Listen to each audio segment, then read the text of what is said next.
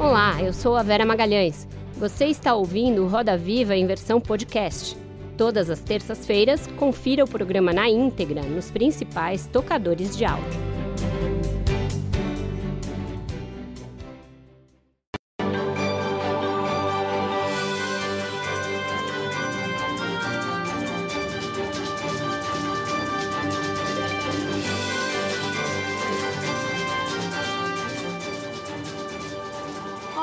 Boa noite. Sejam muito bem-vindos ao Roda Viva. Estamos ao vivo para todo o Brasil pela TV Cultura e emissoras afiliadas e conectados ao mundo pelo UOL e nos nossos canais no YouTube, Facebook e Twitter. A nossa entrevistada desta noite ostenta vários títulos. É a mulher mais rica do Brasil. Recebeu o título de personalidade do ano de 2020 da Câmara do Comércio Brasil-Estados Unidos preside o conselho de administração de uma das gigantes do varejo nacional e está à frente do grupo Mulheres do Brasil, que reúne mais de 65 mil mulheres de todas as áreas. Ainda assim, ela se recusa a jogar na retranca, mesmo nas crises mais graves. Tomou a frente durante a pandemia de iniciativas ousadas, como a campanha para que empresários não demitissem durante a crise. Mais recentemente, a empresa da sua família causou uma celeuma ao anunciar um programa de trainees em 2021 com 100% das vagas reservadas para negros. Tanta efervescência já rendeu especulações sobre pretensões de seguir uma carreira política, algo que ela nega com tanta veemência quanto a que usa para repetir que gosta sim de política, mas se considera apartidária e apaixonada pelo Brasil. No centro do Roda Viva, pela primeira vez, está uma das mais potentes vozes do empreendedorismo feminino no Brasil, em todos os tempos. A interiorana, com muito orgulho, Luiz Helena Trajano. Nascida em Franca, no interior de São Paulo, ela se formou em direito, mas preferiu se dedicar ao comércio e acabou transformando a pequena loja da família num império de mais de mil lojas físicas e líder no varejo virtual no país.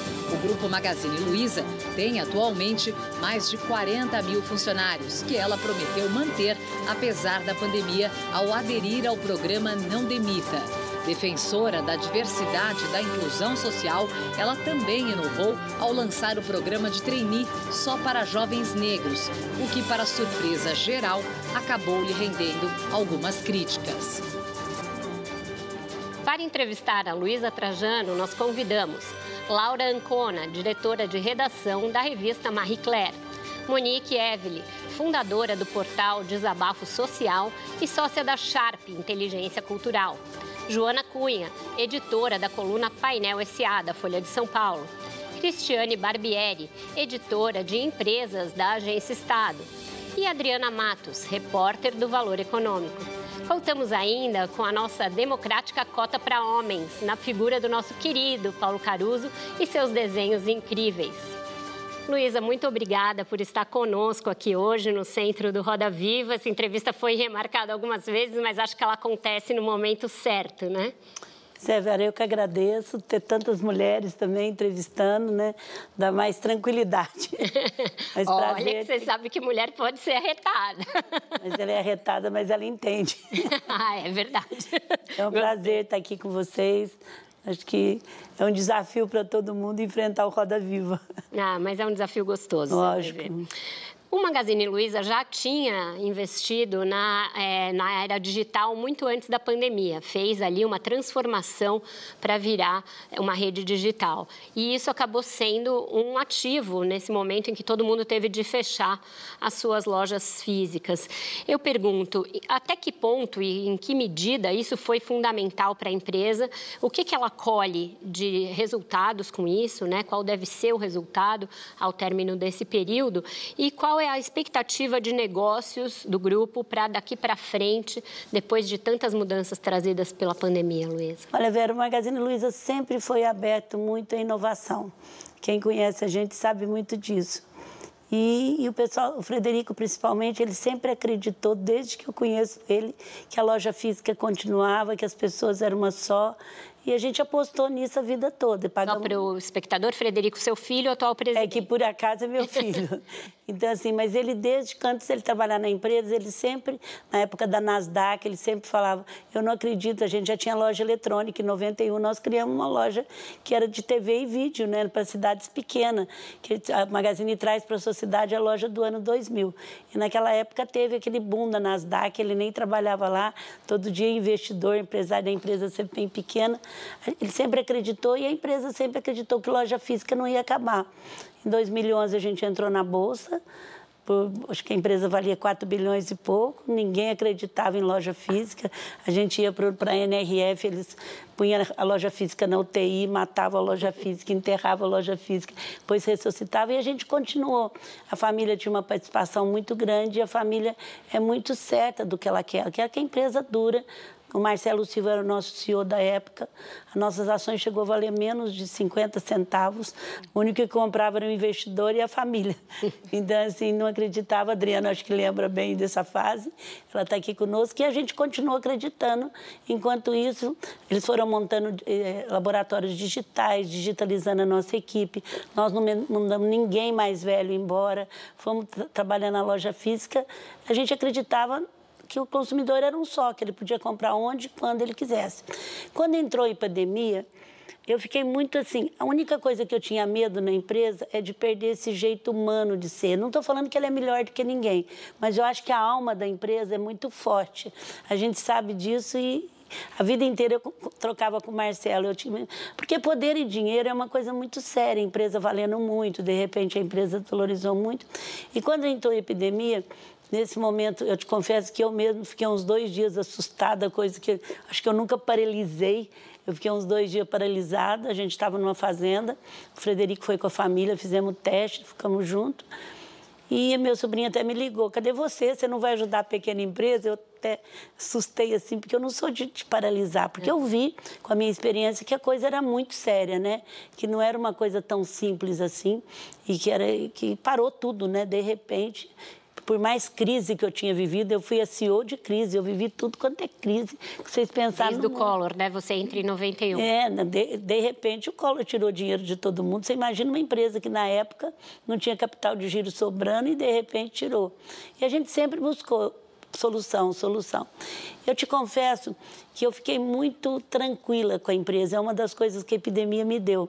Eu costumo dizer que eu sou assim, mestre de RH, né? A vida toda. Eu nunca tive departamento pessoal, eu sempre tive RH direto comigo quando eu era presidente da empresa, sempre. E aí, de repente, eles criaram coisas que eu fiquei impressionada, Sim. que eu não dei um palpite. Eles cuidaram as duas coisas, eles cuidaram das pessoas e da empresa. Então não foi isso. E aí teve esse sucesso que você está vendo, que foi o parceiro Magalu, que realmente o que a gente espera agora é que, não, primeiro foi um sucesso, 600 mil pessoas entraram para ser vendedor do Magazine, mais de 30 mil empresas. E uhum. criaram em sete dias isso, como eles tivessem assim partiram do zero, isso que eu achei legal. E cuidar das pessoas, que eu acho muito importante. E o efeito disso é que o Magazine sobreviveu muito bem com inovação, sem, sem deixar acomodação de 50% de venda na internet. Então, isso me deixou muito tranquilo. E eu não dei um palpite, o que eu fico feliz é assim, eu não, eu não me deixaram vácuo, então fizeram muito bem feito. Então, tá certo, Joana, por favor. Eu queria falar de Correios. A senhora defende uma privatização dos Correios, mas só na área dos transportes, né? não da área das correspondências. Então, seria criado um Correios Logística uh, e, e, e, vendido. Na, no mês passado, o ministro das Comunicações, o Fábio Faria, ele disse que tinha cinco empresas interessadas em comprar os Correios e uma delas seria Magazine Luiza. O ministro mentiu? Olha, Joana, eu não estou dizendo que ele mentiu ou não. Eu, a minha opinião sobre Correio, a vida toda eu sempre coloquei. Correio é uma logística, que sabe chegar em qualquer lugar. E privatização, para mim, não quer dizer mandar os outros embora, nem nada disso. É, é da velocidade. Então, eu sempre acreditei. Se vai dar correspondência ou não, eu não sei. Mas a parte de logística é o grande foco de tudo. Então, isso é a minha opinião pessoal, independente de agora ou não. Agora, eu não posso te falar nada se entende ou não, porque nós somos uma empresa de capital aberto. A gente nunca fala e nem desmente nem, e nem desmente nem, e nem fala se a gente está participando. Não, não teve nenhuma concorrência ainda. Não teve nada disso. Então, eu não posso te falar, porque uma empresa aberta não pode te colocar. Então... Agora, a minha ideia pessoal, todos os governos sabem disso, que o Correio seria uma coisa muito boa na parte de logística para o Brasil, porque ele chega em todo quanto é lugar desse Brasil. Então, aquela informação de que uh, a empresa teria manifestado interesse, sabe-se lá por quem, via uh, o ex-secretário de privatização Salim Mataro, via o próprio uh, ministro, Formalmente ela é não teve nada. Agora, eu não posso te dizer se a empresa interessa ou não, porque isso é um problema, nós estamos na Bolsa. Certo. certo. Laura, por favor. Oi, Luísa. Queria falar de enfrentamento à violência contra a mulher. É, há três anos, uma funcionária do Magalu, a Denise Neves dos Santos, com 37 anos, ela foi assassinada pelo companheiro na casa que ela vivia com um filho de 8 anos, é, a Canivetes. Eu sei que esse tema sempre foi uma bandeira sua, mas foi só a partir desse acontecimento que você foi até a TV Luiza, do Magalu, pedir desculpas por nunca ter falado a respeito com seus 40 mil funcionários, sobre esse tema com seus 40 mil funcionários. E você também criou, a partir disso, o canal Mulher para Denúncias. Então, eu quero ouvir de você, três anos depois, como você avalia essa iniciativa dentro do Magalu e que tipo de impacto ela criou e como essa conversa pode ser estendida a outras empresas. Olha, Laura, foi uma das coisas que mais me impactou na época, porque você, quando não vive de frente, você acha que está longe de você. Então, na época, eu ia para debate, eu sabia que a cada duas mulheres, mulheres do Brasil, trabalham isso desde o começo, e eu nunca tinha realmente levado para dentro da companhia, coisa que eu levo sempre. E aí, quando aconteceu, eu fiquei muito assustada, mas aí, eu, no outro dia, eu parto para ação. Então, fiz tudo isso que você falou, criamos um canal e criamos um comitê com várias empresas que tinha três objetivos. Um é furar a nuvem. É, furar a nuvem quer dizer fazer todos os órgãos colocar, porque ninguém falava nisso, junto com, mulher, com o Comitê de Mulheres do Brasil. O outro é, é, era, era fazer com que as empresas entendessem o valor disso. E o terceiro era políticas públicas. Eu sou muito agradecida muito agradecida ao programa que nós temos, muito agradecida. O Brasil tem um dos programas mais evoluídos que tem, mas ainda tem muita coisa para acertar. Vão te respondendo o que, que as empresas, é impressionante. A gente criou um boletim com cinco passos e fizemos uma reunião com 200 presidentes de empresa, porque é barato, não custa muito e só da empresa ter o companheiro se sente, mesmo que ela não denuncie, não faz nada, o companheiro se sente que ela está sendo protegida e aí ele tem medo de perder o emprego, de tudo mais. Então, nosso objetivo de algumas empresas e do Grupo Mulheres do Brasil é incentivar que as empresas criam isso. A gente teve muitos casos, a gente já salvou muita gente. Vocês receberam muitas denúncias? É muito caso, muitas denúncias. E o que é legal que os funcionários se envolveram, os homens e as mulheres. Então, eles ligam no canal e falam, chegou uma aqui roxa, dá uma telefone telefonema para ela. Ninguém está falando de, de direto para a delegacia, mas de proteger para não matar de novo. A vida da Denise custou muito caro. Um filho de oito anos e, olha, eu nunca vi um perda-perda tão grande. Perde a família, perde o filho, perde a família da mulher, perde o do companheiro. É uma coisa terrível, estraçar uma família assim muito grande. Então, assim, é muito importante, eu digo, nós temos cinco passos, nós orientamos todas as empresas que queiram montar uma linha, eu digo, é muito barato pelo benefício que colhe. Cristiane, por favor. Lisa, faz 30 anos que eu acho que você tem uma influência política grande no país, né? É, você fica próxima de governos dependendo da pauta e você faz política, não é uma política partidária, mas é uma política. É, você gosta disso? Você costuma falar que o poder é algo perigoso, né? Você gosta ou é um mal necessário? Como é que você encara? Ô, Cristiane, eu não tenho poder na política, eu tenho uma participação na política, certo? Eu não tenho poder, assim, de, de ter cargos. Mas você influencia, né? Então, mas eu influencio porque eu defendo coisas que eu acho importante. Então, eu, eu, eu gosto do Brasil e eu acho que nós brasileiros precisamos assumir mais o Brasil e não só ser falar mal, meter o pau. Então, assim, eu acho que essa, esse papel de protagonista a escravidão deixou para nós. Ou você é colonizado ou você é colônio. E eu sempre quis que, que nós assumíssemos o Brasil. Então, o que eu faço é estar tá junto com o grupo para sempre defender coisas que é boa, porque esse negócio de Brasil do futuro, o Brasil vai acontecer ainda, o Brasil não vai. Então, tanto é o Grupo Mulheres do Brasil, que hoje é um grupo político a partidário. Político que quer participar do desenvolvimento do país. Hum. É como eu vejo política. Agora, eu sei que um cargo público político vale mais do que eu 40 anos de empreendedorismo, porque só de eu ser convidada para ser ministra, parece uma vez há muito tempo, da pequena e média empresa, as pessoas não esquecem disso de jeito nenhum. Uhum. Eu sei que o cargo político ele te dá muito status, mas eu nunca tive pretensão e não votei nem e nunca me filiei a nenhum partido político. Então, o povo pode ficar tranquilo que eu não corro o risco de estar tá, de tá saindo candidata, mas sou uma política brasileira do Brasil. Monique, por favor. Oi, Luísa, tudo bem? Oi, Monique. Eu acho que vou pegar o gancho da Vera sobre, sobre digitalização, porque tem um movimento acontecendo de entregadores de aplicativos sobre precarização do trabalho e a Magazine Luiza vem adquirindo empresas. Uma delas foi a Ike Fome de delivery. Então, a pergunta é como continuar inovando e crescendo sem cair na cilada da precarização do trabalho diante desse cenário, principalmente em 2020? Olha, Monique, nós estamos há 22 anos entre as melhores empresas para se trabalhar e comprando rede atrás de rede. Você sabe que esse, que esse ranking é muito sério. Não é um ranking que a gente sabe nem quem vai ser entrevistado, porque pessoas, em primeiro lugar, sempre foi a nossa meta.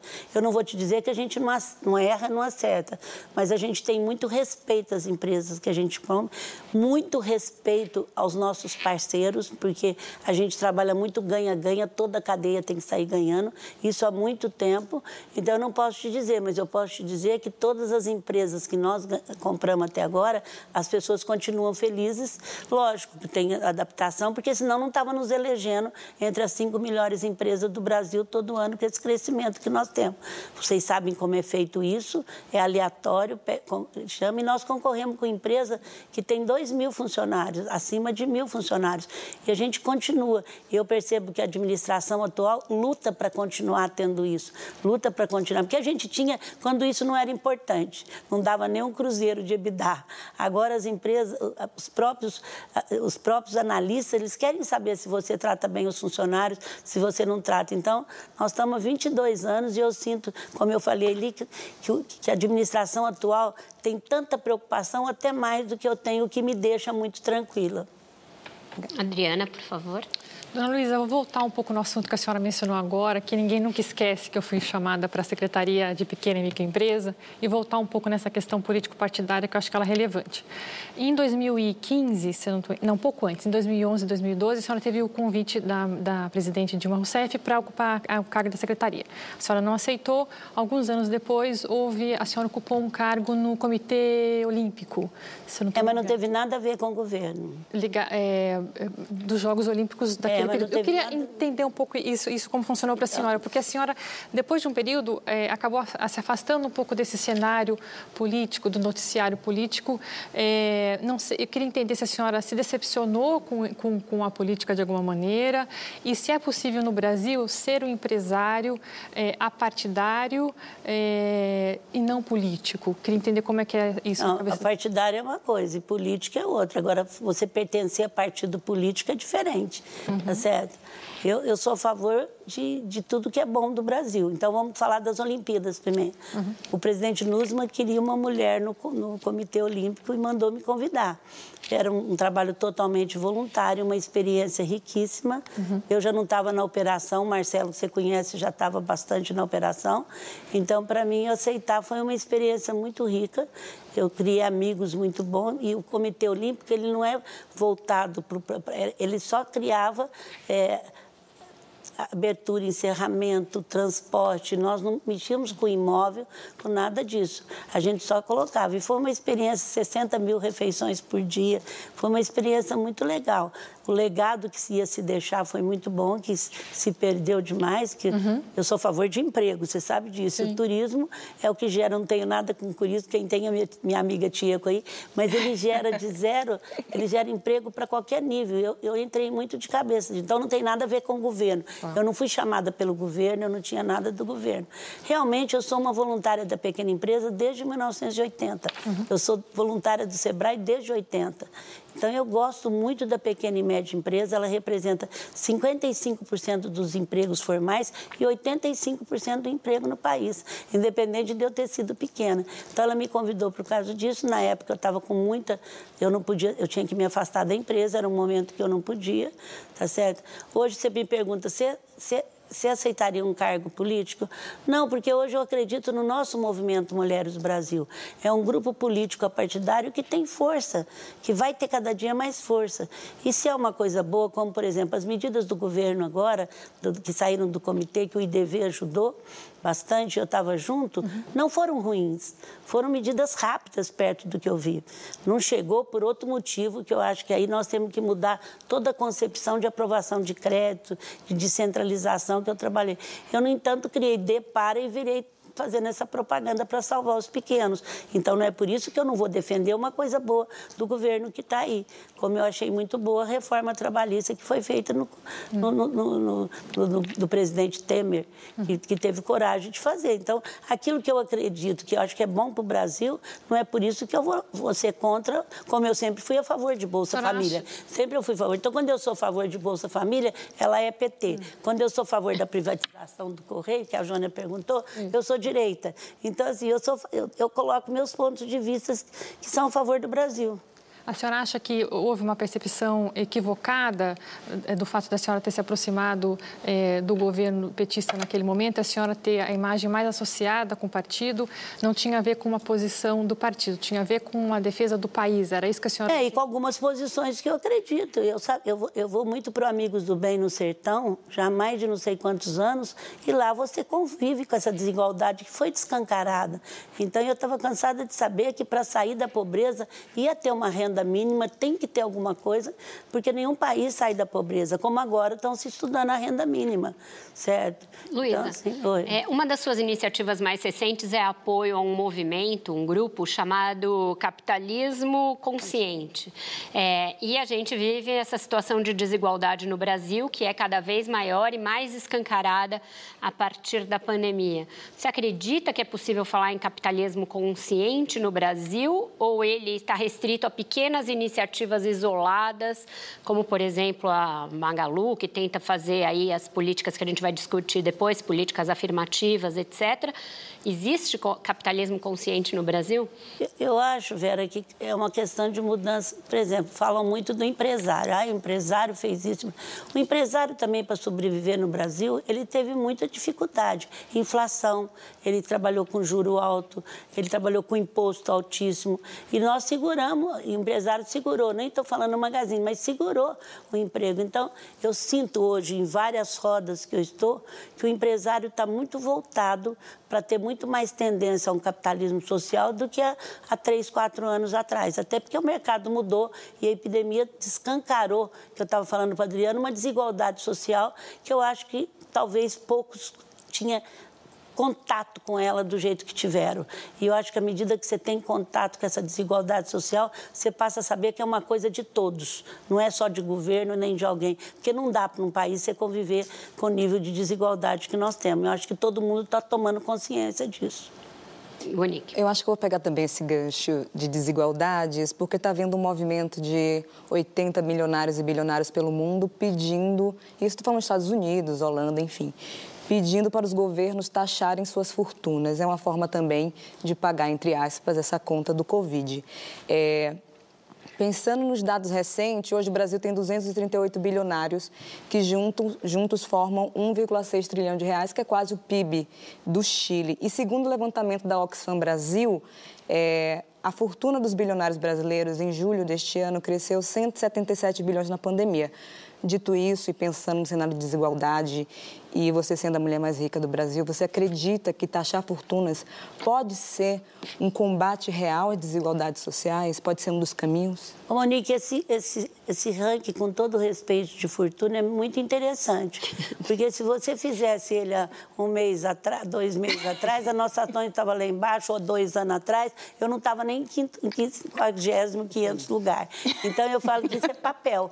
É uma coisa muito interessante, sabe? Eu fico assim, é o único ranking que eu me estranho muito, porque hoje eu posso estar nesse oitavo lugar. Quantas pessoas estiveram em primeiro lugar e hoje nem existe nessa lista mais? Primeiro, eu estou te respondendo isso. Eu não gosto como base esse ranking, tá certo? Estou falando para mim, pessoalmente. Sim, eu respeito, sim. adoro a Forbes, mas não é um ranking só se você analisar quem teve em primeiro, segundo e terceiro. Então, quando eu me vi nisso, é uma coisa que eu assusto muito, para te falar a verdade. Eu, porque, assim, eu acho que devia medir só o que eu tinha de dinheiro no banco, que eu tinha, porque isso é papel vai e volta, vai e volta. Então, assim, eu assustei demais, Monique. Quando falava mulher mais rica do eu até assusto quando você fala isso, porque é papel, tá certo? Agora vamos responder de taxar. Eu acho que taxar uma coisa para a gente administrar é outra. Taxar uma coisa para ficar na. Porque agora, por exemplo, a cultura da doação entrou para os empresários. E foi muito legal, Monique, porque os próprios empresários e empresas administraram para onde que ia. Então, por exemplo, todos nós, a minha família deu e outras famílias deram. E outras empresas deram muito. Só que foi uma coisa que a gente mesmo distribuiu, viu onde foi pôr. Então, todo mundo começou assim, ninguém vai dar cesta básica, todo mundo quer dar coisa que vai permanecer. Ninguém não deu 10 a 20% de cesta básica. Todos. Porque quando a gente começava a ir para ação, eu ainda falava, gente, é comida, vamos rápido para o nosso comitê.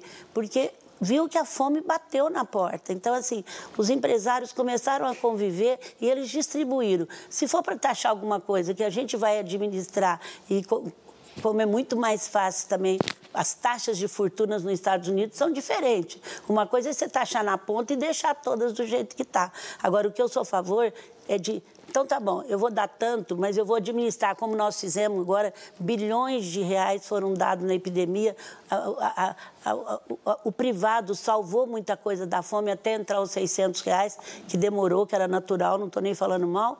Eu, eu sou a favor. Agora, botar mais na panela para não sei o que, que virar. Então, eu fiquei muito feliz de ver a administração dos meus colegas, das minhas famílias, que pudesse falar isso. Agora, não quero que compare com lista, porque eu estou falando com você que daqui dois anos eu posso não estar nem nessa lista mais, ou posso estar. Então, é uma coisa que depende das ações. A, a Adriana sabe muito bem disso. Subiu a ação, subiu. E por que, que cresceu? Porque algumas ações cresceram muito na epidemia, principalmente quando mexe com tecnologia. Isso vai permanecer ou não, você não sabe.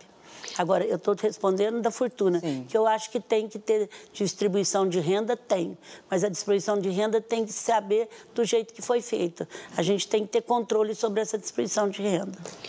Com isso, a gente fecha então o primeiro bloco, vai para um rápido intervalo e volta já já com a entrevista com a Luísa Trajano. Não sai daí.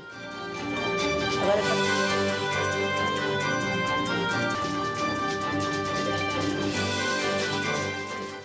Estamos de volta com a entrevista com a Luísa Trajano, que já ocupa o quarto tema mais comentado do Brasil entre os tópicos do Twitter. Luísa, eu vou voltar do ponto da Monique, eu vi que ela também quer retomar é, pelo seguinte: essas duas questões, a que você colocou e a que ela perguntou, são um pouco diferentes. Uma coisa é a cultura de doação, de filantropia, que também é muito disseminada entre os muito ricos fora do Brasil, e essa que você disse que começa a ganhar corpo na pandemia, mas ela é algo que não é regular regulamentado, que depende da boa vontade, da benevolência da empresa ou do milionário em questão. Outra coisa é uma taxação é, de lucros e dividendos e de grandes fortunas na pessoa física, que é o que se discute e hoje em dia até liberais começam a discutir esse caminho, porque o Brasil, de fato, taxa muito pouco quem ganha muito. É, eu queria que você fosse mais específica sobre essa questão dos impostos. E aí não é para as pessoas gerirem, é para o governo não, entendi, gerir, para o Estado gerir. O que eu disse, Vera, talvez eu não me expliquei direito, é que a distribuição, se for através de taxa ou não, ela é justa. Só que ela tem que ser uma distribuição que não entre no pacote. Agora, se você for fora do Brasil, no, nos Estados Unidos, a doação também é muito mais é, é, é, muito mais incentivada do que aqui. Quando você faz uma doação, você tem muitas vantagens de impostos também. Então, acho que tem que ter os dois pesos e as duas medidas, ah, porque você taxa e depois quando você doa, você paga o imposto. Então, nos Estados Unidos, a cultura da doação taxativa, eu não estou falando essa voluntária, essa é, é, porque começa dessa para você entender a outra. É isso que eu quis dizer. É também a, a, a, o processo é totalmente diferente quando você faz doação. Aqui, quando eu faço uma doação, eu tenho que pagar imposto sobre a doação. Então, quer dizer, tem que mexer na lei como um todo. Não é só taxar, taxar, taxar e botar mais dinheiro lá que a gente não sabe para onde que vai. Tá certo? Então, se fala, olha, a corrente vai ser assim, se você taxar, você vai ter tanto, você vai ter que dar tanto, tudo bem, mas tem que ser uma... Não pode só taxar pelo fato de taxar.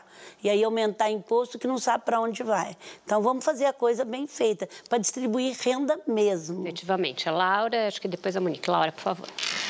Luísa, é, você falou agora um pouco sobre o seu incômodo em ter entrado na lista né, das pessoas mais ricas do Brasil. Isso aconteceu na mesma semana do lançamento do programa de trainees voltado para candidatos negros, agora em setembro.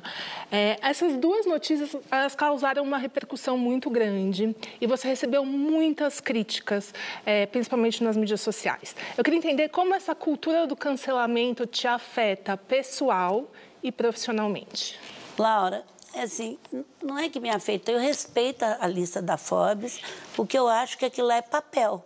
Então, assim, você é taxada de uma coisa que você não, não é palpável. Hoje você tem, é só você olhar a lista de quem foi primeiro e segundo lugar no Brasil não permanece. Então, assim, a, a, mais rica do Brasil, porque minhas ações subiram, por acaso eu tenho uma participação porque eu ainda não distribuí para filhos, tá certo que se eu tivesse distribuído eu não teria. Então, assim, é nesse, nesse caso que eu, que eu coloco. Então, assim, é, é, nesse caso, mas não é, eu não recebi nem crítica sobre isso, não. Pelo contrário, as pessoas falavam, você merece e tal. Até que nisso eu não recebi. Sobre o programa do trainee, foi um programa, assim, é muito importante trocar tocar nisso.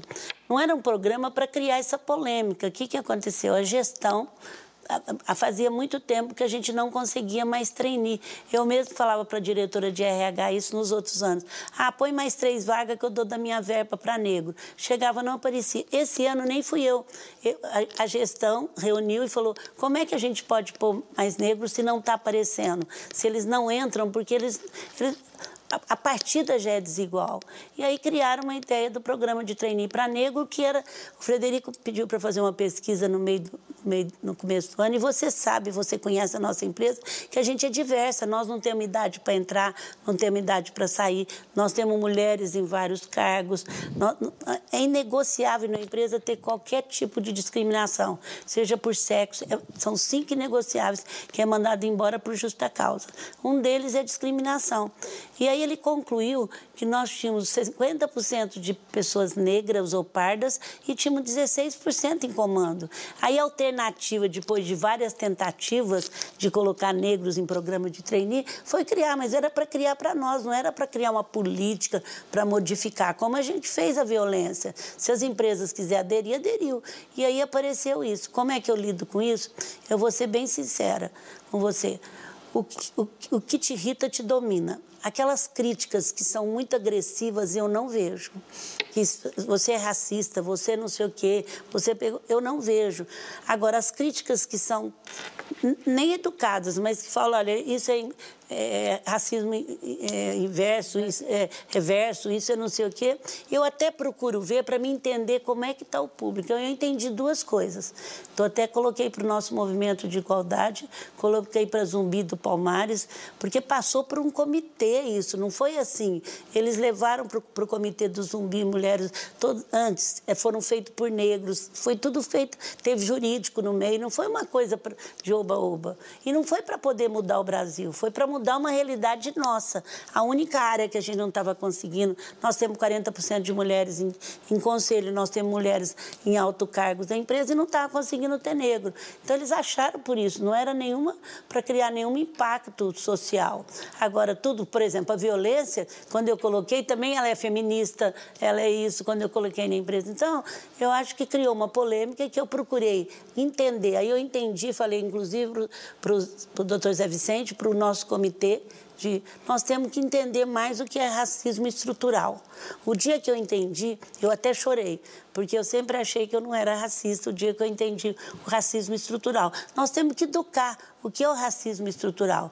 E a nossa, eu brinco assim que o nosso, que agora o nosso tem que ser perfeito o nosso, o nosso programa, porque ficou o mundo inteiro, o Brasil inteiro olhando isso. Te então, assustou a repercussão? Não, não, não. Me assusta muito mais quando um cliente reclama porque minhas redes são abertas e fala, fui mal atendido, não recebi. Eu passo noite sem dormir de tristeza.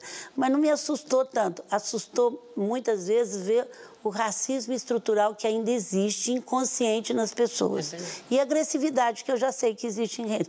Mas essa agressividade eu não entrei. Eu não entro, eu não quero saber da, da agressividade. Agora, o, o, contra, as pessoas que não acreditavam, mesmo que não fosse educada, mas escrevesse, olha, Luísa, eu não concordo. Eu procurei entender e não tirei da minha sede de jeito nenhum. Agora, Luísa, qual foi o motivo dessa agressividade toda? Porque a gente já viu outras empresas fazendo movimentos parecidos, mas a gente não tinha visto ainda um programa de trainee. Né? O programa de trainee é feito para encontrar ou para preparar pessoas para o comando. É... Acho que foi por isso, Joana. Inconscientemente era uma coisa muito. Eles não podem chegar lá, é isso? É. Não, Eles não, não podem sei, ir tão longe. Inconsciente, esse é o racismo estrutural, que as pessoas não têm consciência. Eu não estou falando que fizeram. Mas o que, que acontecia? É, o Brasil teve uma escravidão de 350 anos. A maioria foi negros. A maioria estão em periferias. A maioria não teve oportunidade. Essa que é real. Então, eles não entram naquele. Agora, a partir daí, nós vamos exigir tudo que é, que é natural. Eu não sei, eu acho que dentro da Mulheres do Brasil, que a gente trabalha muito isso, lida muito. Eu descobri, por exemplo, que nos meus aniversários não tinha negra há cinco anos atrás. Onde se viu? Eu, sabe assim, eu, eu, eu, me vi com isso. Mulheres do Brasil trabalhou muito o racismo estrutural. Eu acho que nós temos que propagar. Eu acho que é o racismo estrutural que está inconsciente nas pessoas. Luísa, ah, desculpa, é, só para eu concluir essa pergunta, por que que quando um Google, há mais de um ano, faz um programa para estagiários, ah, estudantes negros, não fez esse barulho? Porque trainee é um cargo de, de para ir para diretor, para presidente, por isso que nós fizemos de trainee, porque é nesses cargos que nós não temos gente. Então, acho que inconscientemente mexeu. Quer dizer, um lugar ocupado por algumas pessoas que vai ter inconsciente, eu acho. Mas eu não posso te responder a sua pergunta, porque é meio filosófico, eu acho que tem que estudar. Mas eu acredito que mulheres. Mas acho Brasil... que a Monique pode, né? Tá lidando com isso há muito é, tempo. Eu tentei fugir desse assunto, mas provavelmente eu iria falar sobre isso. E é muito bom estar de frente com uma branquitude que compreende a importância de um programa como esse, de trainee exclusivo para pessoas negras. E a pergunta que eu faço é: você acredita que as ações cresceram depois é, do programa de trainee Quer dizer, a consequência do aumento das ações da Magazine foi também uma consequência do lançamento do programa de trainee, visto que foi um sinal positivo, de certa forma, para o mercado entender. Ô, Monique, a gente não fez por isso, tanto é que nos três primeiros dias foram tão... Porque, assim, Sim. os três primeiros dias foram muito bombardeados, né? A gente foi, ficou no Twitter três dias que ninguém nunca ficou até então. A gente até achou que as ações iam cair na segunda... Sim. Mas isso não preocupa muita gente. A Adriana sabe que as nossas ações já foi para quatro reais e nós mantivemos firme firme. Ela ir lá entrevistar a gente, a gente estava firme, tá certo? A gente, não, a gente respeita o nosso acionista, mas não, não foi para isso. Então, não, não, não acredito. Eu não acredito que subiram por isso. Eu acho que cada vez mais as empresas hoje vão ter que ter compromisso com a desigualdade, vão ter compromisso com a desigualdade social, com a desigualdade, porque hoje está com propósito. Não dá mais para você só ganhar e pronto. Então, hoje você vê vários, vários amigos meus, colegas, que ontem mesmo teve uma entrevista do Flávio Rocha falando de capitalismo consciente num, num, num parlatório muito grande. Então, assim, cada dia mais o empresário está tá expressando uma coisa que ele... Então, eu acho que é isso. Mas não acredito que, que caiu, porque eu acho que se tivesse, teria que ter caído, porque os bombardeios foram muito grandes nos três. Depois, não, eu quero agradecer também o Brasil inteiro que nós recebemos de apoio também. Então, assim, foi muito apoio, muito apoio. Eu acho que foi mais um sinal, assim, positivo, mostrando que a Magazine consegue acompanhar as transformações aceleradas da sociedade. E eu falo aqui. Ou consegue eh, redirecionar uma coisa que não estava bem na empresa, como, por exemplo, Exato. o que eu respondi para a Laura, perder uma mulher porque eu nunca tinha lançado a campanha lá dentro.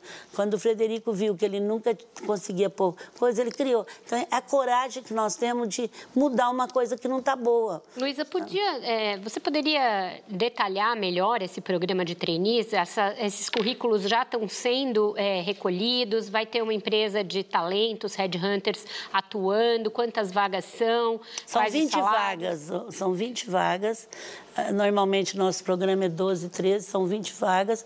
A gente está recebendo currículo, você não pode, assim, não podemos dar um número ainda, porque você não sabe o que é verídico ou não, mas é muito grande, é do Brasil inteiro, certo? E a gente espera. Agora, tem uma empresa, a mesma que fazia todo toda a seleção para os trainees normal estão se dirigindo para esse trainee. Só que o pessoal nosso de RH, gestão, eles mudaram a entrada. Então vai ter uma inglês, não vai precisar ser ter inglês, depois vão ter curso e vão ter que aprender inglês.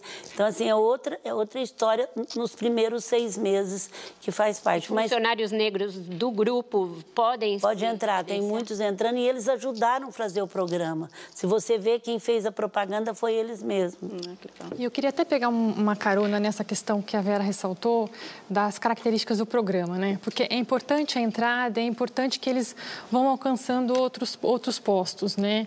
E, é, e o programa inicialmente, por exemplo, é, dá ali um apoio para em termos de línguas, né? Aprender inglês, para que essas pessoas consigam ir alcançando é, outro, outro, outros patamares. A minha dúvida é, a gente tem um abismo educacional no Brasil imenso, né? Não precisamos ficar aqui reforçando isso. E essas pessoas, elas têm que estar é, preparadas para ir alcançando e trazer um a mais, trazer é, um novo para a companhia, né? trazer uma nova visão para a companhia e continuar na companhia trazendo isso junto.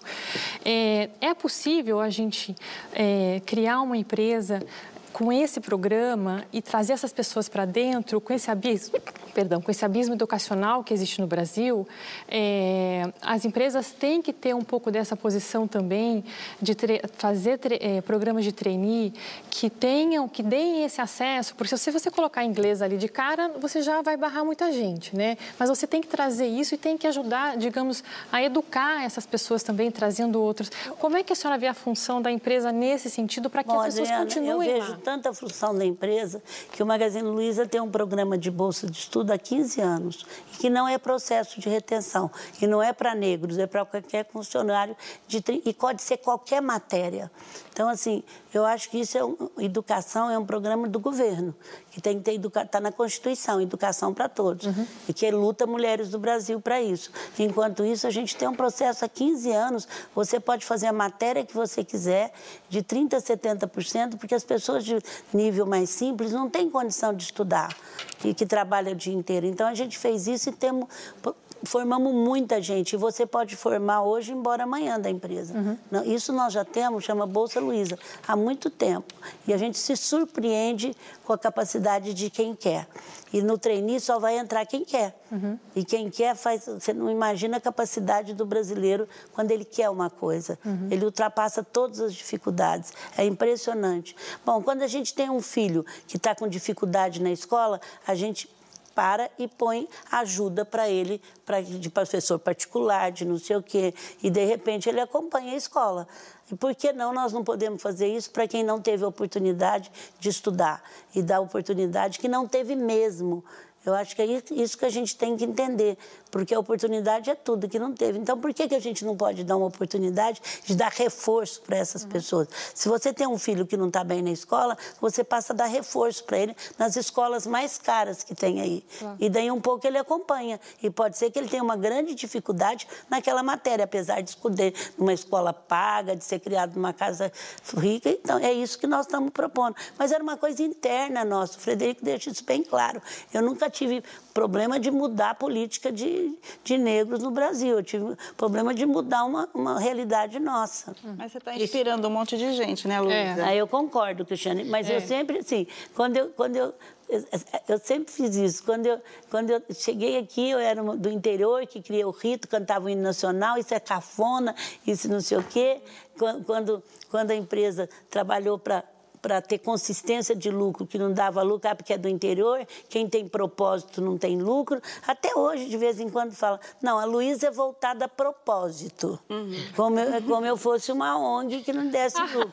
Até hoje eu tomo isso ainda, de vez em quando. A Luísa é voltada a propósito, eu sou voltada a EBITDA. De vez em quando eu ainda escuto isso ainda. Agora, neste momento, aí eu falo, peraí, se, se eu fosse só voltar a EBITDA, a empresa não está valendo 140 bi. Então, assim, é, é quer dizer, parece que essa divisão de céu e inferno, pro, é, saúde ou emprego, propósito ou, ou, ganhar dinheiro, eu sempre achei que eu estava com uma raquete de ping-pong na mão, que eu tinha propósito e tinha que ter o lucro. A uhum. vida inteira eu pensei Junto. nisso.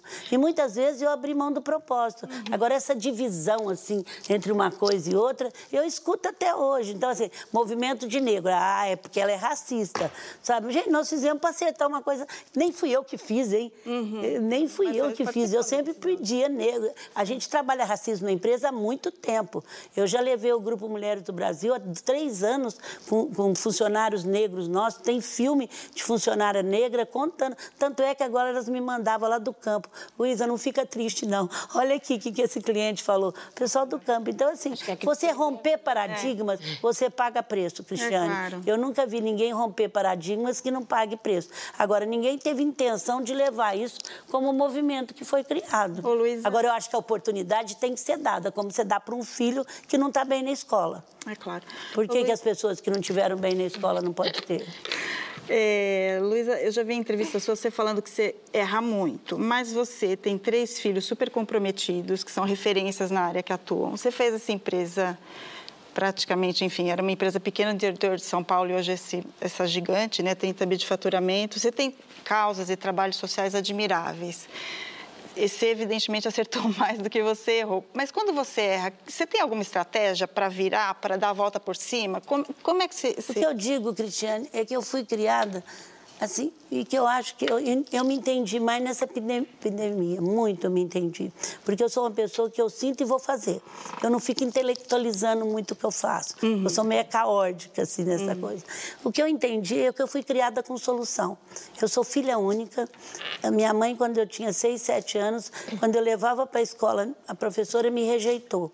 O vez dela ligar na escola, ela falava, o que, que você vai fazer para a professora te aceitar? Então, a minha vida inteira eu fui criada para a solução. Uhum. Eu não fui criada para ter problema. Isso me ajuda muito. E não fui criada para ser a primeira, a, a, perfeita, sabe? Então, eu acho que me ajudou muito, porque eu, eu, sempre que eu vejo um problema, eu acredito que eu sou capaz, a não ser saúde, que eu, que eu fico mais abalada, né? uhum. né? E também não quero ser perfeita, sabe? Não...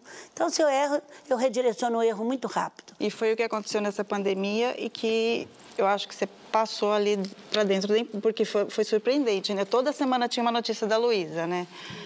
É o marketplace, é frete grátis, enfim, as causas Não, apoiaram. o pessoal trabalhou muito. Eu fiquei muito voltada para pequena e média empresa, como líder cidadã. Hum. Mas a equipe surpreendeu, surpreendeu. Foram, assim, meses, dia e noite, como a gente tivesse, assim, o Frederico ainda fala, o Milton Bond fala, tem sete cavalos. Eles estavam com capital de giro, eles fizeram de conta que só tinha um. Uhum. Trabalharam dia e noite, dia e noite, dia e noite. E eu fiquei muito feliz e muito tranquila. E Até é pude é trabalhar novidade? pequena empresa mais do que eu trabalharia. E qual é a próxima novidade? Não sei. Qual é a próxima Não, Eu sou a dona do... É, Luísa, é, você está falando agora de pequena, vou pegar esse gancho da pequena e média empresa, que eu sei que é um tema que você gosta muito de falar. E a Magalu, como você disse ali no começo, em 92, né, lançou o conceito das lojas virtuais, que preparou vocês muito para a explosão digital do e-commerce. É, hoje mesmo é, começaram os cadastros do Pix, que vão facilitar o pagamento, o meio de pagamento instantâneo que vai facilitar e baratear as transações. E a gente tem ano que vem, muito provavelmente, o leilão de 5G. Eu quero entender, é, vocês, como empresa, como vocês estão se preparando para essas mudanças e que oportunidades você vê nessas mudanças justamente para esse pequeno e médio é, produtor. E eu vou pegar um gancho como isso impacta no crédito, que é uma coisa Sim. tão importante para o varejo. Como você está sentindo o impacto dessas mudanças digitais também na oferta de crédito? É, vai mudar muito a forma de pagamento e de tudo mais. A empresa está se preparando, sabe disso. Até os grandes bancos estão se preparando para isso, né, Laura? É, mudança tem que ser uma coisa. Eu acho que a mudança dentro da companhia ela é uma coisa já dentro de nós, sabe? Você, essa capacidade de mudar é uma coisa muito importante na empresa. Tá, tá no sangue nosso. Tá na, na... Isso a minha tia começou a empresa sem dinheiro. Ela fez um concurso na rádio em 57 para escolher o nome. Então assim tá, tá aberto ao novo. E eles estão preparando a empresa para ser uma empresa o Frederico fala muito isso. Por que, que os Estados Unidos têm a Amazon, o, o, a China tem o Alibaba, por que, que o Brasil não pode ter uma empresa que faça bonito também eh, dentro do digital? Então, hoje a gente está se preparando para ser uma plataforma que possa oferecer coisa para todo mundo e que realmente tem um, um super app e a gente trabalha hoje, aquela propaganda tem tudo, tem tudo, porque a gente tem muitos parceiros, hoje a gente vende de tudo. Então, a gente está se preparando para isso, mas com o espírito brasileiro, com a cultura do Brasil, que é totalmente diferente. Não estou falando que as outras não vão dar certo aqui, mas uma empresa com a cultura nossa é o que a gente se preparou. Quando ninguém acreditava, eles estavam se preparando para isso. Eu vou pegar uma carona para te fazer uma provocação a partir disso, porque é célebre um embate seu no programa Manhattan Connection, quando você é questionada se a Amazon iria comprar a Magazine Luiza antes mesmo de virar Magalu, e você foi muito taxativa de que isso não ia acontecer, não aconteceu. Eu até falei segue... delicadamente, não falei delicadamente. Taxa... Dá para ser taxativa e ser delicada. É, e a Magalu continuou crescendo, a Amazon também cresce, mas como você avalia isso hoje? Se, te... Se alguém aqui te fizesse essa pergunta, a Amazon vai comprar a Magazine Luiza? Olha, eu te diria que não é nossa intenção nunca fazer isso. Agora, em negócio, nunca. Nós estamos nos preparando e eles estão se preparando para isso. Mas acho que não é, não tem intenção. E também a gente não tem intenção de ser do tamanho deles. Nós nunca tivemos intenção de ser a maior. Você nunca escutou dentro do Magazine Luiza, nós vamos ser a maior.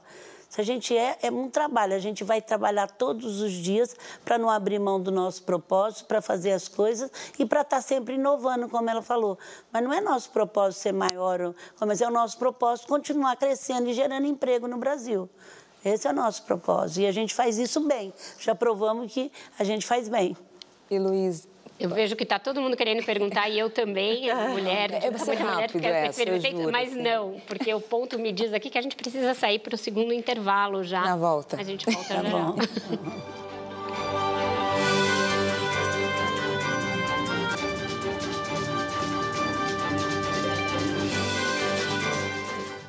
Estamos de volta com esse Roda Viva ao vivo com Luísa Trajano e o nosso programa é o segundo e o nono assuntos mais comentados do país no Twitter nesta noite. A pergunta agora é da Monique Evelyn. Luísa, você comentou né, que fazer o hino nacional e tudo mais como um rito de comunhão. Além do hino, tem também o hino da empresa, né, 20 anos fazendo, a reza e tudo mais. Você continua fazendo isso? A Magazine Luiza continua tendo esse rito de comunhão? Como Hoje nós tivemos, digital. E por que é importante ter esse canal assim? Eu acho que a cultura, a cultura de uma companhia é feita de rituais. E se você não tiver rituais, é, você não mantém a cultura. Então os jovens falam, ah, a gente não. Esses jovens desses, não gostam de cantar o hino nacional. Falo, tudo bem, fica quietinho lá, mas tem que ter. Então é, são rituais, mas a gente não mostra só isso. É o resultado, é o que está bem, é o que não está, é os aniversários. Então, a é o cenário, fala, né? É um cenário geral, não é só. Isso é uma parte só. Mas hoje já foi ver o que está bem, o que não está. Comemoramos o Dia das Crianças, as crianças chegaram nos vídeos hoje porque normalmente eles vão para o escritório no dia da Semana da Criança. Como não pôde, eles foram nos vídeos com os pais hoje. Luiz, esse apego a essas tradições, né, um dos assuntos que você mais fala nas suas palestras, nas entrevistas, é como aos 12 anos você começou a ir para a empresa na época do Natal para ganhar um dinheiro para poder comprar presentes. E isso se repetiu com as suas, com a descendência toda, né, seus sobrinhos, seus netos, etc., seus filhos. É, eu queria que ouvi de você, da Luiz empresária, como isso, que é uma coisa ali de família, que tem um certo componente é, ali bonitinho, não se confunde com o incentivo, por exemplo, a trabalho infantil, que é uma coisa que o presidente da República tem feito e que o Brasil baniu e tem que não, continuar Não, tem banindo. nada a ver. Isso é só no mês de dezembro, um tanto. Eu comecei a trabalhar depois de 17 anos, é só em dezembro. E ninguém ficou trabalhando com 12 não, anos. Não, eu sei disso, mas eu queria ouvir de você. Não, a gente é total, acha inclusive parceiros nossos que, tão, que pega a obra não pode ter serviço infantil de jeito nenhum. Não pode ser serviço de jeito nenhum, senão a gente, a gente tem uma norma, porque a gente faz muita loja. A área de expansão tem normas e não pode ter isso, não pode ter nenhum tipo de trabalho escravo, nada disso. E esse tipo de louvor que o presidente faz, porque ele usa uma retórica parecida, né? Eu, por exemplo, já trabalhava com meu pai, vejo muito menino trabalhando e isso é bonito. Você acha que isso deseduca ou educa? Eu acho que, em primeiro lugar, tem que ter escola, né? A escola é muito importante. A criança tem que viver seus ciclos normais. Eu acho que tem. Agora, quando você vai para a periferia, muitas crianças é obrigada a trabalhar porque para levar comida para o pai. Então, vem muito da desigualdade social que eu falei agora mesmo. Então, assim, quando você convive com isso, que a criança tem que vender as coisas na rua para poder levar comida, é um país muito pobre. Então, a gente tem que entender que está muito focado na desigualdade social. Muito focado. Luísa, Queria conversar um pouco sobre cotas para mulheres. É, você mencionou é, aqui no programa um pouco sobre o Grupo Mulheres do Brasil, criado em 2013, né, com o intuito de ser o maior grupo político apartidário do Brasil. Então, um dos impactos concretos que ele trouxe foi é, aprovar o projeto de lei de cotas para as mulheres nos conselhos de administração das empresas públicas, por exemplo.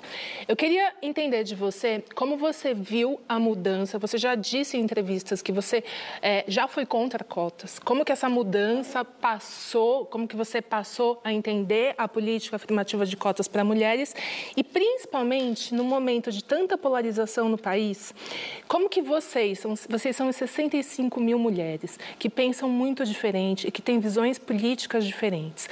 É, como que vocês conseguem trabalhar juntas e fazer as pautas que são caras para vocês andar?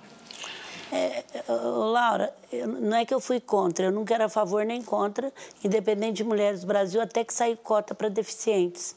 Quando saiu cota para deficientes, eu me senti muito mal, porque eu já, nós já estávamos a melhor empresa para se trabalhar, eu já te falei que eu era ligada à RH. Puxa, Luísa, você nunca viu isso? Então precisou de cota. Naquele momento, aí o Marcelo Silva, que era o nosso CEO, assumiu. A gente fez um trabalho belíssimo de deficientes.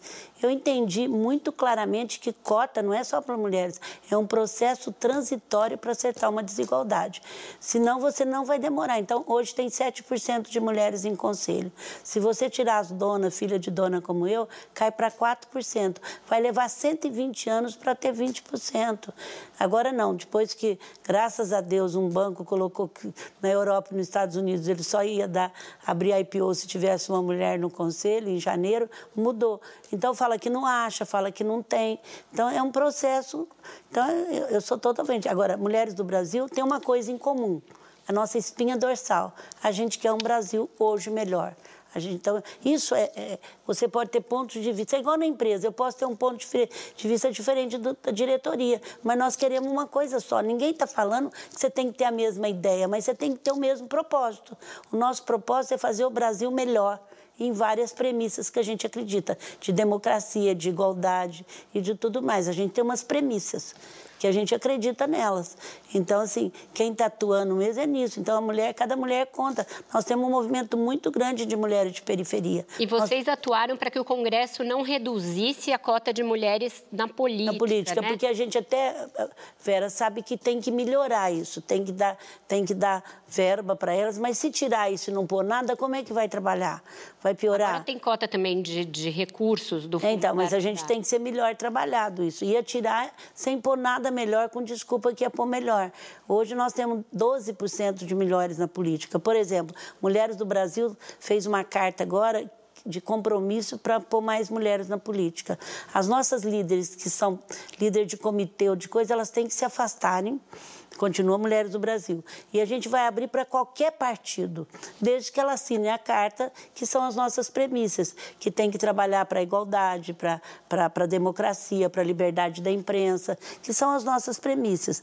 Mas a gente quer pôr mais mulher, não importa o partido que ela seja. Ela vai, se ela assinar a nossa carta, onde está distribuindo a partir de sábado em todo o Brasil, em todo lugar que a gente está, nós vamos, ela pode ser de qualquer partido, porque nós somos uma partidária. Dona Luísa, qual que é... Ah, desculpa. Joana, pode, acho que você está Qual que é a, a importância desse engajamento na, na, nessa questão de gênero, na, na, na luta do, contra a a, a, violência contra a mulher, ah, num momento que a gente tem um governo que tem um, um, ministro da Economia que diz que a mulher do presidente da França é feia numa plateia que dá risada, e um presidente que diz que, que a colega ah, não, de, não deveria ser ou não mereceria ser estuprada. Qual é a importância desse, ô, ô, dessa Joana, discussão eu, agora? Eu, eu, eu, aprendi uma coisa muito cedo. Para mim falar bem de uma coisa, eu não preciso falar de mal da outra. É isso que eu quero dizer. Nós continuamos porque a gente acredita que você só chega no consumidor, independente de ideal, esquece agora, de, de, de missão, de tudo mais. Você só chega no consumidor final, que é diverso no Brasil, se você tiver uma diversidade. Senão você não consegue criar produtos novos, nem produto adequado. Mas acho que a Joana está perguntando do Mulheres do Brasil e não da empresa, nesse caso. Ah, não, mas Mulheres do Brasil também acredita que o país é diverso. Mulheres do Brasil acredita pliamente na diversidade. Agora, a gente, a gente não entra nessa polêmica, tá certo? A gente continua fazendo o nosso trabalho. E o nosso trabalho está tendo muito eco. Agora, também eu acho que, que falaram isso, ministro, numa, numa infelicidade de comunicação. Eu acredito que ele não falaria isso hoje mais, tá certo? Até porque ele aprendeu que pegou mal, né? É isso que eu quero dizer. A gente vai aprendendo a se comunicar, né? Comunicar não é o que eu sinto, não é o que eu falo, é o que o outro sente. Quando você aprende isso. Deixa eu, antes de passar para Adriana, só é, arrematar essa questão política, porque esse, essa resposta que você deu agora é uma tônica, praticamente, nas suas respostas sobre política, de que não precisa falar mal do Brasil, de que a gente pode falar bem sem falar mal, mas a gente vive um momento de alguns dilemas muito sérios no Brasil. A gente tem, é, teve, no início do ano, principalmente no primeiro semestre, é, atos antidemocráticos que pediam a volta da ditadura, que pediam AI-5. É, você teve o presidente participando pessoalmente de alguns desses atos, convocando outros desses atos, apoiadores do presidente indo para a porta do Supremo Tribunal Federal pedir o fechamento do Supremo Tribunal Federal. Não se trata de falar mal, mas neste caso, não Mulheres do Brasil se posiciona totalmente contra quando a gente vê uma, alguma atitude que é contra os nossos premissas, a gente é, é contra, como a gente vai a favor, como a gente achou que as coisas é a favor. Nós temos premissas, nós somos a favor da democracia. Mas eu queria ouvir a Luísa Trajano. Não, mas eu, quando eu falo eu eu, eu, eu sou totalmente contra qualquer coisa contra a democracia. Qualquer coisa. Agora, eu não fico entrando nessas polêmicazinhas que não vão levar a nada. Eu não entro nisso. Eu entro em coisas que a gente precisa colocar, porque senão a gente vai fazendo de uma coisa uma coisa maior ainda Eu acredito profundamente na democracia. Eu sou democrática por natureza, interna minha. Eu acredito, por isso que eu aceito pontos de vista diferentes, como agora nas redes sociais, aqueles pontos de vista que era contra o programa nosso, mas que, tinha, que não tinha agressividade, mas tinha até falta de educação, mas não tinha agressividade. Sabe eu, bem como. Eu tenho que olhar isso. Agora, eu não aceito nenhum tipo de agressividade. Quem te irrita te domina. Não consegue me dominar mesmo, porque eu não entro. Boa. Não entro. Adriana, por favor. E um pouco nessa linha, eh, dona Luísa, como é que a senhora avalia esses quase dois anos de governo Bolsonaro? Né? Que, é, os erros e os acertos desses quase dois anos e também como a senhora avalia a gestão da crise sanitária no Brasil? Né? Inicialmente, a senhora é, fez uma série de, de críticas e, e, mostrou caminhos ali, a, a, a, questão da economia versus a saúde. A senhora foi uma, foi uma voz muito ouvida. Bom, eu, eu, fiquei Como é que a senhora vê o governo e a crise? Eu, eu fiquei, assim, o que, eu, o que eu sinto muito num momento desse é você não ter uma união entre todo mundo. Então, no outro dia que tinha uma briga entre um e o outro, me perguntava, eu falei, eu não sou a favor de nenhum dos dois. Uhum. Porque é como se estivesse pegando fogo e a gente jogasse mais gasolina no fogo. Eu acho que a nossa empresa se uniu como nada para criar tudo que uniu. Deixaram todos os, os cansaços, as vaidades, tudo do lado para se unir. Então, eu sou totalmente. Se você vê meu papel na epidemia, foi de fazer união, de pregar o que estava certo e de salvar as pequenas empresas. Esse foi meu papel de, de, eu criei DEPARA, todas as medidas do governo, eu criei, um, nós, junto com a minha equipe, eu criei DEPARA, DEPARA, saí distribuindo isso para todo mundo, para salvar o que tinha, porque teve medidas muito boas que salvaria, uhum. só que ninguém nem conseguia ler de susto. Então, Adriana, eu sou totalmente contra aquilo que não seja, num momento desse, que não seja para unir. E eu não deixei de falar isso nenhuma vez. Não sou, era contra os dois. Qualquer um que brigasse ali, eu era contra, no momento que o país está pegando fogo. Mas faltou coordenação? E da Covid, e da COVID eu senti que faltou uma posição única no país. Essa posição atrapalhou. Aí ficou um jogo entre governadores que se uniram contra presidente, que nos uniu. Isso me deixou muito triste, porque eu acho que no momento desse, aí eu estou falando como brasileiro, brasileira agora, no momento desse, tinha que unir todo mundo para fazer o menos possível. E, um, e CPF não volta mais. Você perdeu um CPF, você até uma empresa você ainda resgata ela, uhum. mas um CPF você não volta mais. Então, eu fiquei muito triste com isso, porque faltou uma, uma unidade. Faltou coordenação? Uma unidade de, de pensamento. Então, um falava uma coisa, outro falava outra, o ministro da Saúde falava uma coisa, o presidente falava outra. Isso não é uma coisa boa e nenhuma gestão. Ninguém pode achar. É igual no Magazine. Eu falo uma coisa, o Frederico fala outra, o Marcelo fala outra, outro fala outra. Isso não é uma coisa legal. E como é que a senhora analisa esses quase dois anos de governo Bolsonaro? O que, que a senhora acha que funcionou? O que, que a senhora acha o que, que eu tá acho, assim, eu, eu analiso o processo democrático como um todo. Eu acho que, assim, foi o momento da, da direita virar vitrina, né? Uhum. E nesse momento a, direita está vitrina. Aí tem os excessos. O que eu espero é equilibrar. Nem excesso daqui, nem excesso de lá. Fez parte de um processo democrático. Teve coisa que acertou e teve muita coisa que errou. Então, assim, o que eu acho que falta para o Brasil mesmo é um plano estratégico para 10 anos.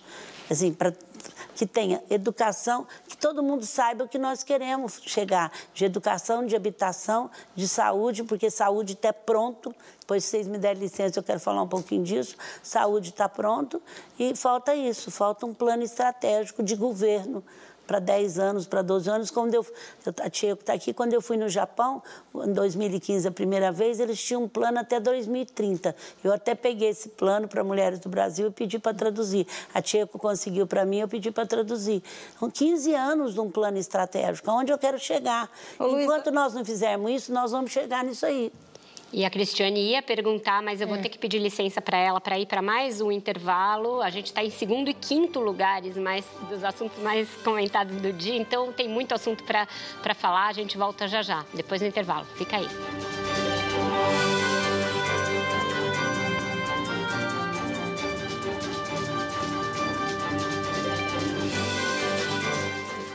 Estamos de volta com a entrevista com a Luísa Trajano. Vou passar a palavra para a Cristiane Barbieri, mas antes eu queria só perguntar uma coisa que está chegando aqui de funcionários da, do Magazine Luiza, que a empresa tem muito essa é, discussão e esse discurso de igualar homens e mulheres e de promover igualdade, mas que os salários ainda seriam é, muito desiguais. Existe uma política de planos de cargos e salários para é, promover carreiras equidistantes entre homens e mulheres? Não, no mesmo cargo é, não tem nenhuma discrepância. Deus me perdoe se tivesse, né? No mesmo cargo. O que acontece que é aquilo que a gente falou, tem mais mais homens em cargos mais altos. E o que a gente está fazendo agora é colocando mais mulheres em cargos mais altos. Tá certo? Então, assim, no mesmo cargo, ninguém ganha menos Deus me perdoe se tivesse. Mas, assim, em cargos, até a gente fez uma pesquisa esses dias por causa disso. Em cargos diferentes tem. Quer dizer, mas aí é homem e mulher. Como tem mais mulheres em, algum, em cargos mais simples, porque eles entram muito em loja, nosso maior cargo é em loja certo? E a gente tem feito muito esforço para colocar mulheres, por exemplo, mas a nossa diretoras estatutárias, ela ganha a mesma coisa do que ganha um homem, não tem diferença. Perfeito. Cristiane, por favor. A gente estava falando antes do intervalo, é, do, você estava falando do plano de 10 anos, de 15 anos, 30 anos para o Japão, é, só que o, e o curto prazo? Te preocupa? Te preocupa o fim do Corona Voucher? É, como é que você está vendo aí o 2021? Olha, Cristiane, é muito incógnita ainda, né? Porque esse, esse, esse, esse, esse semestre voltou muito pela ajuda do governo, né? Então, a ajuda do governo ajudou bastante, os 600 reais ajudou bastante o, o consumo, né? Foi uma coisa boa. Eu acho que se não, se não criar algumas medidas rápidas, algumas mudanças rápidas que se promete, é, vai ser um ano mais difícil, é que eu acho. Então a gente fica aí, fica jogando reforma tributária, reforma tributária. Não sai reforma tributária, desde que eu me entendo por gente, eu estou em reforma administrativa. Então esses dias eu falei, vamos tirar essa palavra da cabeça e vamos por desburocratizar e digitalizar o Brasil, porque aí não tem que tirar ninguém do que está empregado, mas só na isso o país ganha 10% que ninguém está ganhando. Tem plano de desburocratização e digitalização. Digitaliza o país para você ver, desburocratiza esse país. Então, assim, vamos, ao invés de falar esses termos que todo mundo fica brigando aí e não vai fazer essa reforma, vamos fazendo por etapa. Começa agora a curto prazo. Uhum. Certo? Nenhuma empresa não começa a fazer a reforma daquilo que vai dá, dá, problema. Então, eu sou totalmente contra. Vou fazer reforma administrativa. Parece que você vai mandar os funcionários que, estão, que têm direitos embora. Vamos, vamos desburocratizar o país e digitalizar o país. O Magazine Luiza digitalizou e nem por isso ele hoje não está aumentando mil pessoas, 500 pessoas. Na epidemia, nós vamos, aumentamos 1.500 pessoas. Na epidemia. Luísa, eu queria fazer uma pergunta subjetiva, na verdade, assim, uma curiosidade minha. Por que você faz o que você faz? Você poderia escolher outros caminhos, a Magazine já está ótima, você já foi presidente, é presidente de quase todos os conselhos que eu conheço, Fiesp, enfim.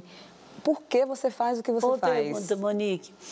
Ai, porque eu sou movida a propósito. Eu sou movida ao Brasil. Eu, sou, eu tenho uma esperança da gente juntos, não sozinha. Eu não acredito que vai ter um salvador da pátria. Faça o Brasil. O Brasil é um país que recebeu demais. Nós recebemos água, natureza, beleza, um povo preparado para essa nova era que é um de empreendedorismo, um povo maravilhoso, não tivemos guerra. A gente tem um débito para o país, gente. A gente tem um débito.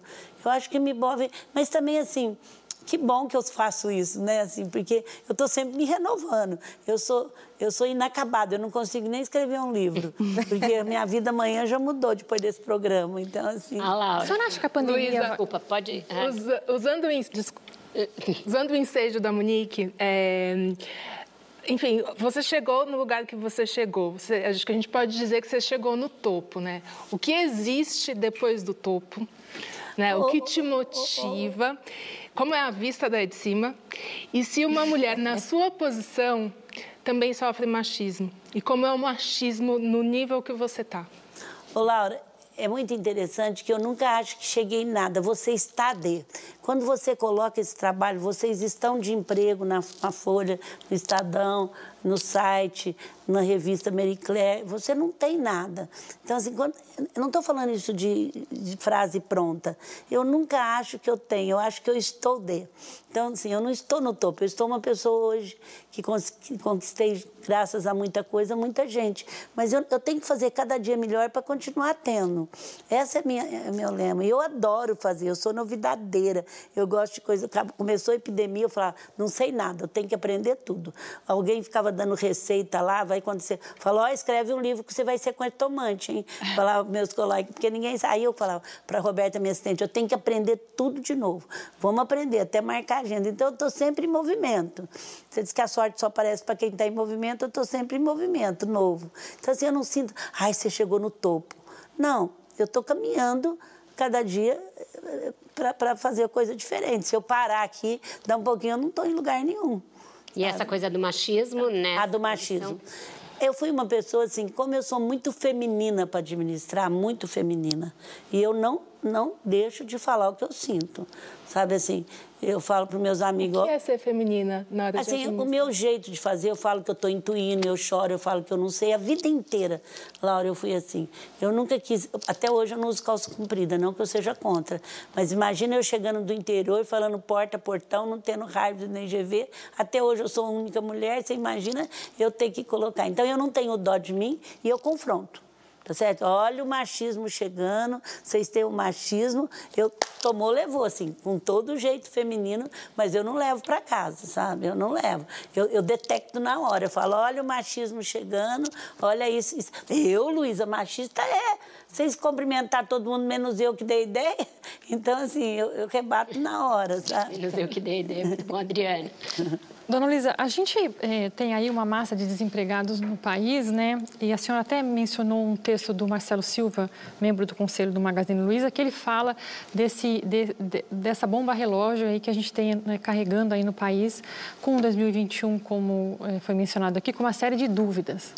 Então, eu queria entender eh, da senhora o que, que a gente pode é, esperar de como é que o Estado brasileiro pode dar conta aí dessa, dessa, de, desse gap que a gente tem, né, desse, desse buraco que a gente tem aí é, de pessoas que são assistidas pelo Estado e pessoas que não são assistidas pelo Estado e não serão assistidas pelo Estado, não contribuem para uma previdência, é, que são os invisíveis, né, que ficaram muito claros para a gente durante a crise da, da pandemia.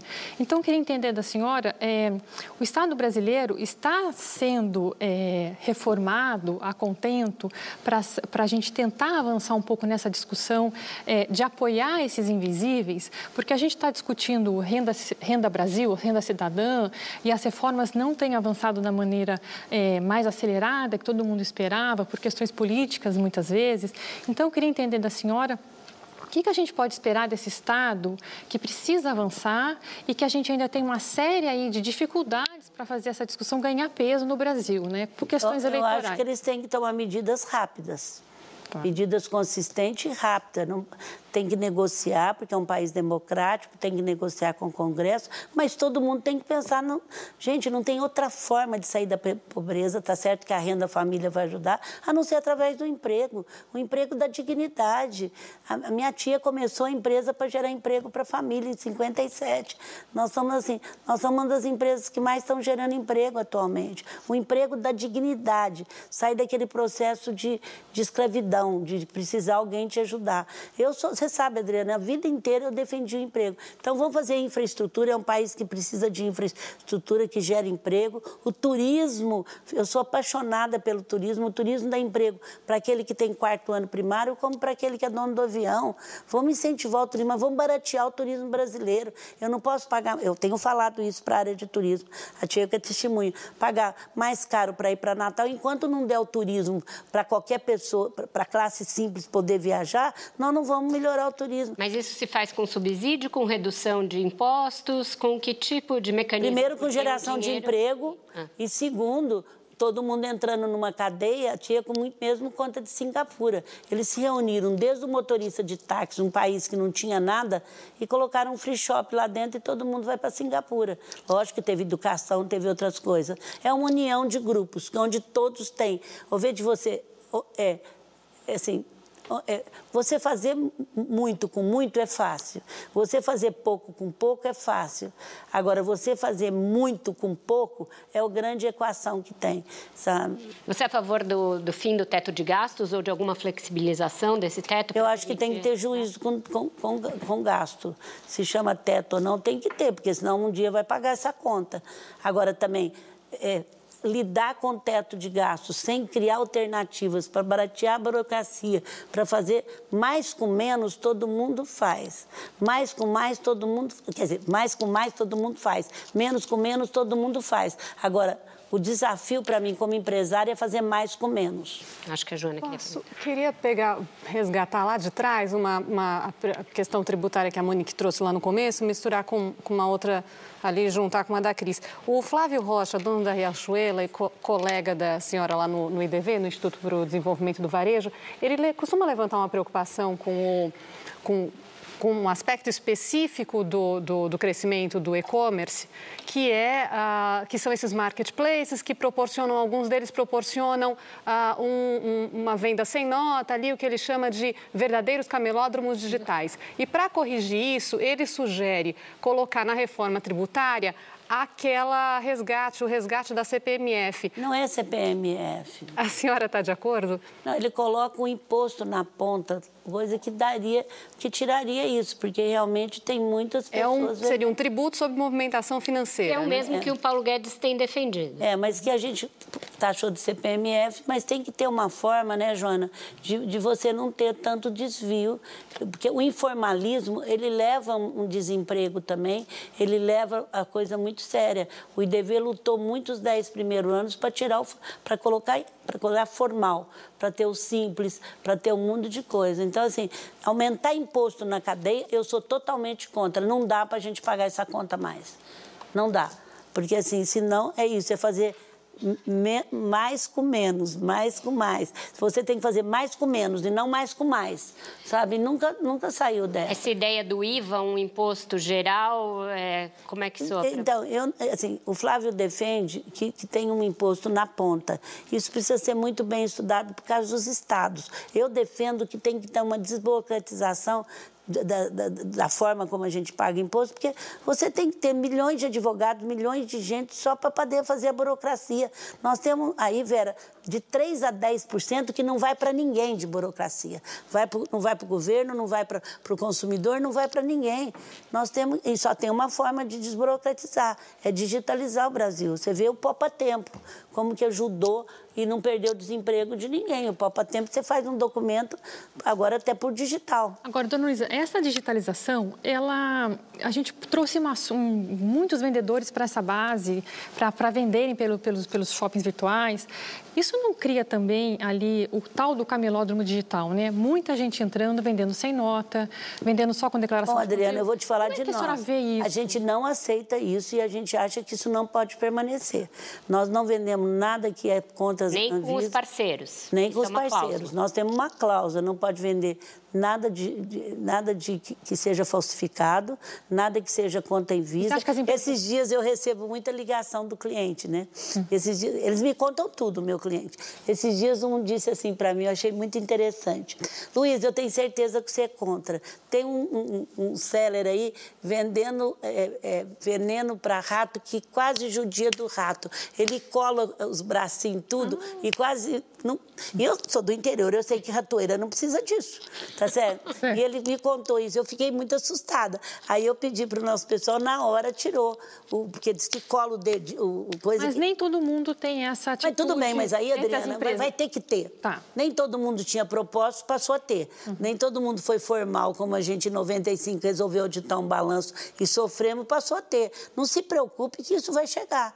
Aí eu escrevi assim, nossa, me ajuda a ver se tem outros bichinhos sendo mortos assim. Por falar nisso, hora a gente tira. chega, na- a gente está quase caminhando para o fim do programa, na questão ambiental, que também não era uma preocupação empresarial nem do capitalismo e passou a ser, né? Não é mais Não era de, nem do consumidor, né? Porque a gente vê o mundo de lixo, não é da casa de nenhuma de nós, não era só do empresário, era de, da popula- ninguém, de ninguém. certo. Vamos, Era vamos uma levar isso. uma pauta de esquerda, de ONG. Isso aí, assim, eu fico com muita vergonha. Dez anos eu fiz um trabalho de lixo lá em Franca para reciclar. Eu fico com vergonha ainda do meu lixo. Tem a questão do lixo, tem a questão do É tudo, ambiente tudo, mas urbano, começa a aí. gente tem atualmente, no momento no país, a Amazônia queimando, o Pantanal queimando e o governo negando que isso esteja acontecendo. É, vai dar para o Brasil continuar dissociado da questão ambiental se quiser fazer negócio no mundo? Não vai dar. E o mundo inteiro está pedindo isso. Eu estou em vários movimentos da Amazonas e eu estou pedindo isso.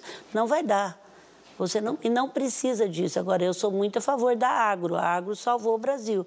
Mas nós temos muita terra. Acho Não, mas o que- agro é a favor do meio ambiente, né? Não é isso que eu estou falando, mas parece que quando você é a favor, você é contra a água. É isso que eu quero te dizer. Então tem que se unir todo mundo para fazer um plano para o governo, gente, de governo. Então, assim, parece que a agro é a favor de um e o outro é contra o outro, sabe? Então não precisa disso. O Brasil não precisa, ele tem muita terra, certo? Tem, eu fico pensando que, assim, já é presidente, de novo voltando, é presidente, conselho e tudo mais. Tem certeza que não existe uma possibilidade de entrar nem em algum ministério, talvez do emprego mesmo? Olha, Monique, Até para eu- tentar ajustar esses problemas, Aí, né? candidato, eu tenho. Eu nunca digo assim, ministério, alguma coisa, que eu não sei o dia da manhã, mas eu, eu tenho certeza.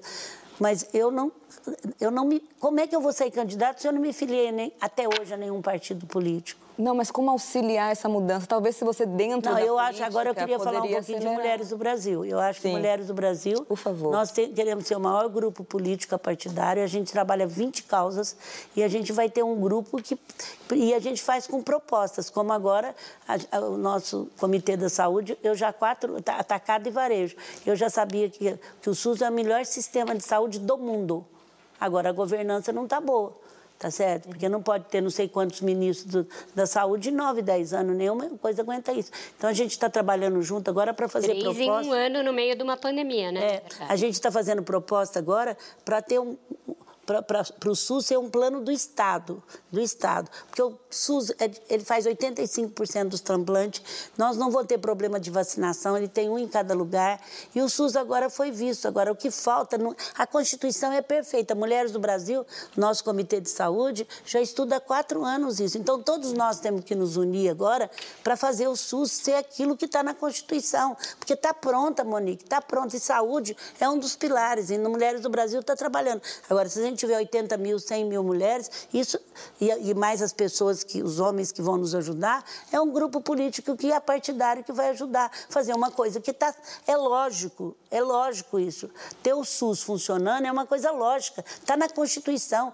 Lê a Constituição. Nós já estudamos isso há quatro anos. Você enalteceu muito o papel das mulheres na pandemia, que elas tiveram mais é, presença de espírito e, e comandaram melhor em várias frentes, né? A mulher que estava na ponta, nos hospitais, as mulheres nas empresas, as mulheres em casa. No plano político, das chefes de Estado, os países comandados por mulheres também se saíram melhor? Ah, isso todo mundo avaliou, né? Não sou eu que estou avaliando, agora eu não quero desfazer dos homens, mas foi uma avaliação geral porque nós somos orgânica, né? Quando você, a mulher é mais orgânica e, e, e esse e o vírus é orgânico. Você até agora não dá para negociar com ele, não saber se ele foi embora ou não. Quer dizer, ele é orgânico e nós fomos acostumados a lidar nesse orgânico. Então, não foi eu que avaliei. O mundo inteiro avaliou que as mulheres se saíram as, as poucas, né? Poucas, poucas, mas se saíram bem certo? Enfrentaram, quando não estava bem, foi lá, falou, fez uma relação agora para jogar dinheiro. Então, acho que foi bem. Como faz para participar do grupo Mulheres é do Brasil? É isso que eu queria falar. Obrigada, viu, Obrigada. Então, assim, é, é grupomulheresdobrasil.org.br e, e, e no, no, último YouTube vocês vão conhecer um pouco mais, é só colocar portas abertas, vocês vão saber o que faz todos os comitês do YouTube Mulheres do Brasil e qualquer tipo de mulher. Nós temos mulher de periferia, o que trabalhou, gente, as mulheres de periferia, Paraisópolis deu exemplo, essas líderes de Paraisópolis estão conosco desde que a gente foi para Brasília. Eu não acredito no movimento que não tenha uma desigualdade de classe também. Luísa, na verdade você quer colocar todo mundo para trabalhar, é isso, né? Todo brasileiro indo lá influenciar. Não, e ajudando, e ajudando. E estudando, e fazendo, e pegando junto. E agora, assim, quando Mulheres do Brasil dá um selo para quem apoia as mesmas causas, não tem um risco aí se você vai dar um selo para um político e de repente mais para frente você descobre que... Mas aí nós tiramos eles, a gente avisa que eles não têm. Certo? Se você assinou e não está cumprindo, a gente vai avisar que você não, que você não pertence mais. Acho que a Joana. Agora, essa história, voltando um pouquinho ali na, na, na Monique de novo, estou fazendo um ping-pong com a Monique, tá bom hoje.